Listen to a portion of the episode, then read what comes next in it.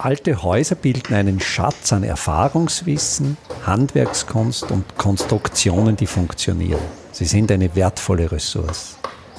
Mein Name ist Friedrich Idam. Ich bin Spezialist für historische Bauten und das ist mein Podcast. Es zeichnet sich ab, dass wir nicht nur auf eine Wirtschaftskrise zusteuern. Es zeichnet sich auch ab, dass die Klimaveränderung einfach neue Formen, neue Techniken des Bauens von uns erzwingen wird. Wobei neu nicht unbedingt heißen muss, dass das, was völlig neu entwickeltes ist, etwas, das es bisher noch nicht gegeben hat. Es ist vielmehr davon auszugehen, dass wir sehr bald schon anders bauen müssen. Das heißt, wir müssen sorgfältiger mit unseren Ressourcen umgehen. Wir müssen sorgfältiger mit dem Boden umgehen. Wir müssen sorgfältiger mit der Energie umgehen. Und da lohnt sich der Blick in die Vergangenheit. Da lohnt sich einmal genauer anzusehen, wie wurde in unserer Region in den Jahrhunderten zuvor gebaut, nämlich in Zeiten, die ähnlich krisenhaft waren, in Zeiten, wo Ressourcenmangel herrschte, in Zeiten, wo man sich sehr genau überlegen musste, wie schafft man es, mit dem wenigen, das zur Verfügung steht, eine ideale Lösung zu finden. Und da spielen dann so Faktoren wie kurze Transportwege natürlich auch eine wichtige Rolle. Das heißt, in unserem baukulturellen Erbe steckt sehr viel Wissen, wie man in Zeiten, wo die materielle Ressourcenbasis doch sehr eng ist, trotzdem gut bauen kann. Und wenn wir uns anschauen, was von unserem baukulturellen Erbe noch vorhanden ist, und das ist ja im Salzkammergut gar nicht so wenig, dann sind das hochwertige Objekte, die schon Jahrhunderte alt sind. Also es ist gelungen, mit relativ wenig Ressourceneinsatz im Vergleich zu dem, wie wir heute bauen, Gebäude zu schaffen, die wesentlich länger halten als die Gebäude, die wir jetzt richten. Es ist ja jetzt so, dass Betriebsgebäude, wir sehen das, wie schnell hier bei einer Shopping Mall ein Gebäude, das noch nicht einmal zehn Jahre alt ist, wieder weggerissen wird. Also wie kurz die Lebensdauer der Gebäude ist, die heute errichtet werden. Das Ziel dieser Methode zu schauen, wie hat man in der Vergangenheit gearbeitet, liegt ja nicht nur darin, eben solche guten, dauerhaften Bauwerke zu errichten, sondern auch schön zu bauen.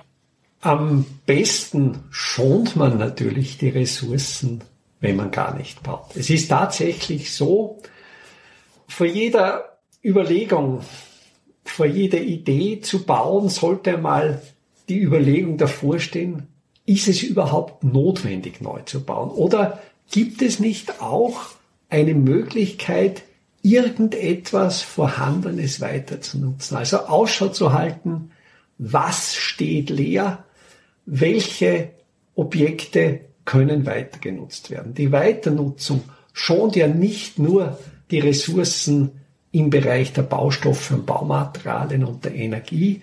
Die Weiternutzung schont vor allen Dingen unseren Boden. Jedes Objekt, das nicht neu errichtet wird, sind wieder einige Quadratmeter unversiegelter Boden. Daher sollte die erste Wahl nach Möglichkeit immer auf das Weiternutzen fallen. Es ist auch ganz interessant, bei einer Planung, wenn man ein Haus plant, sind ja unglaublich viele Dinge zu beachten und es ist ein bekannter Ausspruch von Menschen, die ein Haus gebaut haben. Ja, wenn ich ein zweites Mal bauen würde, dann würde ich vieles anders machen, würde ich vieles besser machen. Wenn man jetzt ein Haus nicht neu baut, sondern etwas Vorhandenes umbaut, dann ist man eigentlich schon in der Phase des zweiten Malbauens. Da hat ja jemand schon Fehler gemacht vor einem. Diese Fehler wurden oft durch Umbauten bereinigt, beziehungsweise man kann ja in ein altes Objekt einmal hineinfühlen und sich überlegen, ist das jetzt wirklich das, was ich mir vorgestellt habe oder nicht? Man kann bei einem alten Haus eigentlich schon im Maßstab eins zu eins einmal ausprobieren, ist das das, was ich mir vorstelle oder nicht? Und dann hat man natürlich bei einem alten Gebäude nicht den Zeitdruck. Alles, was beim Bauen unter hohem Zeitdruck passiert, erfordert dann oft auch Kompromisse oder eben Lösungen, die nicht so gut sind. Wenn man jetzt beim Umbau Zeit hat und sich selbst die Zeit zum Umbauen gibt, man hat meistens ein Dach über den Kopf. Das heißt, wenn man bereit ist, eine Zeit lang bescheiden zu wohnen, eine Zeit lang nicht das ganze Haus zu bewohnen und behutsam Raum für Raum umbaut, hat man einfach genügend Zeit, das qualitätsvoll zu machen, auch zu schauen, wie schaut der Bestand aus, was ist jetzt die beste Strategie und vor allen Dingen, was kann ich nachnutzen. Also nicht gleich einmal mit Bagger und entsprechend schwerem Gerät in das Objekt hineinfahren, sondern möglichst behutsam. Und da ist tatsächlich eine der Techniken die Handarbeit. Je mehr man händisch macht, desto weniger oft unnötige Zerstörungen finden statt. Und man kann ein Projekt in Ruhe angehen. Und im Lauf der Zeit merkt man dann, es ist ja gar nicht so viel an Veränderung notwendig, um trotzdem gut und schön in diesem Objekt leben zu können. Die Wiederentdeckung historischer Baustoffe, historischer Baukonstruktionen, historischer Bautechniken ist aber nicht nur eine Strategie, um schonend mit unseren Ressourcen umzugehen, sondern sie stärkt auch die regionale Wirtschaftsstruktur.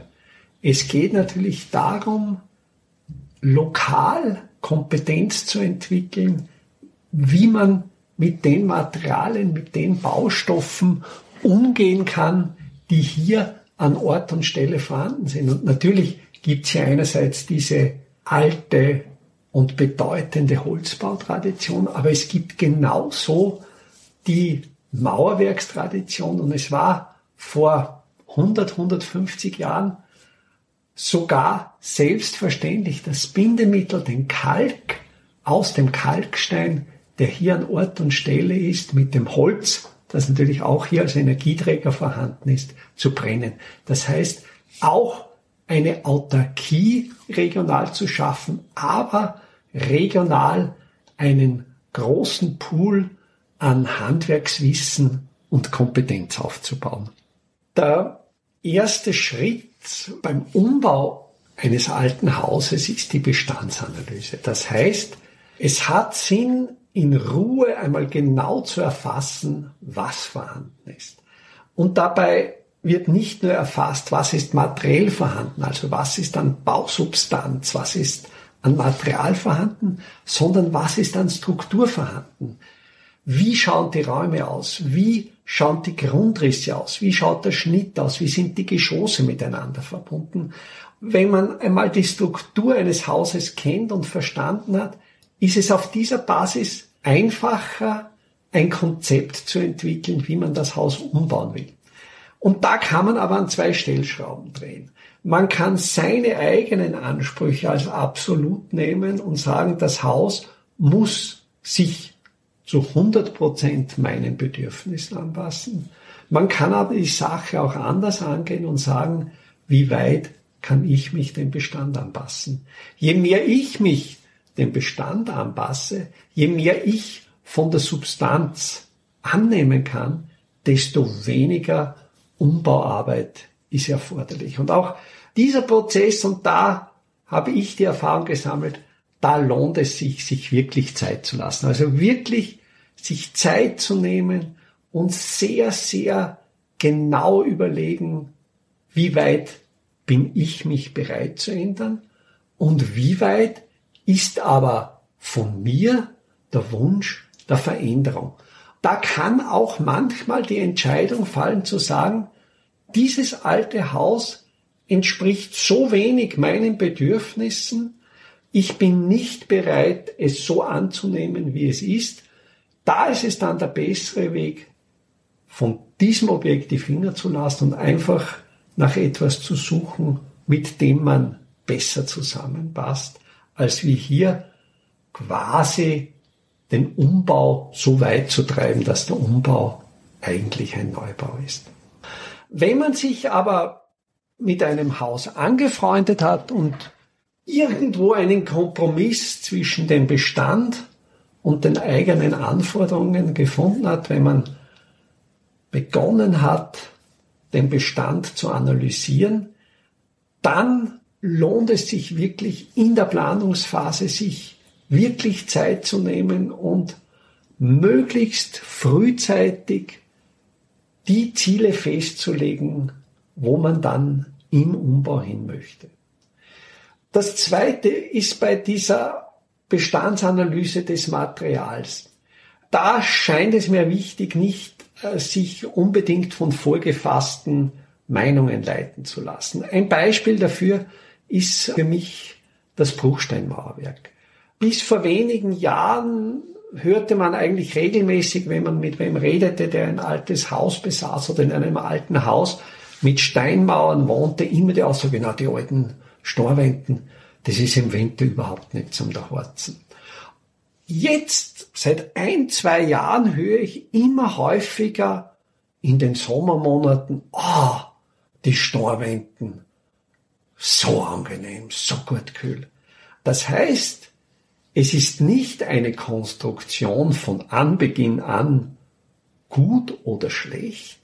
Eine Konstruktion steht natürlich immer in einer Wechselwirkung zu den äußeren Anforderungen. Und so wie eben jetzt unser Klima immer heißer wird, wird eine Konstruktion wie Steinmauerwerk auf einmal wieder aktuell und wenn es so weitergeht, werden die Steinmauern die Top-Konstruktion sein, die uns doch noch einige Jahrzehnte lang vor dieser sommerlichen Überhitzung schützen wird. Vom 22. bis zum 30. April 2024 wird in Grundlsee wieder Kalk gebrannt. Im Ortsteil Gössel in der Nähe des Doplitzsees steht ein alter Kalkofen, der bereits instand gesetzt ist und wieder in Betrieb genommen werden soll. Bei diesem Workshop können Sie lernen, wie ein Ofen richtig befüllt wird, vor allen Dingen wie ein Trockengewölbe aufgesetzt wird, um den Ofen auch befeuern zu können. Wir suchen aber auch Leute, die bereit sind, die eine oder andere Schicht, ja, sogar eine Nachtschicht, diesen Ofen zu befeuern. Die Teilnahme an diesem Workshop ist kostenlos. Alle Anmeldeinformationen, die Anmeldelinks finden Sie auf meiner Website www.idam.at unter dem Menüpunkt Veranstaltungen.